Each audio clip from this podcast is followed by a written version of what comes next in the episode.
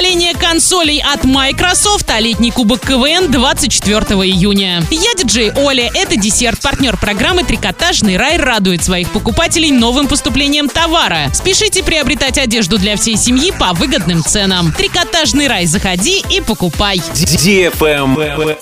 News. 24 июня в Оренбурге спустя 4 года вновь пройдет летний кубок региональной Оренбургской лиги КВН. Вас ждут лучшие команды области, а также гости из других регионов. Лучшие шутки и море хорошего настроения. Игра состоится в 15.00 в парке Тополя. Вход свободный. Категория 16+.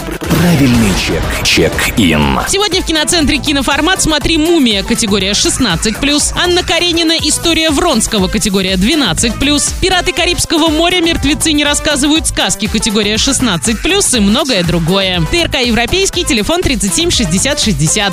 Электронный друг диджея Оли. Microsoft анонсировала новое поколение консолей. Xbox One X получила собственный графический процессор с жидкостным охлаждением, обратную совместимость с Xbox One, включая все аксессуары и игры, а также 22 игровых эксклюзива. Кроме того, устройство стало самой компактной приставкой среди семейства игровых консолей Microsoft. Xbox One X появится в продаже 7 ноября по цене в 500 долларов. Мощность графического процессора новой консоли составит 6 терафлопс. Ближайший конкурент Microsoft PlayStation 4 Pro поставляется с 4,2 терафлопсами. Компания использует собственное графическое решение с жидкостным охлаждением и уникальной системой управления питанием. Новая приставка получила технологию объемного звука для кинотеатров. Кроме того, все игры, выходящие для Xbox One X, будут иметь нативное 4К разрешение, а все старые игры с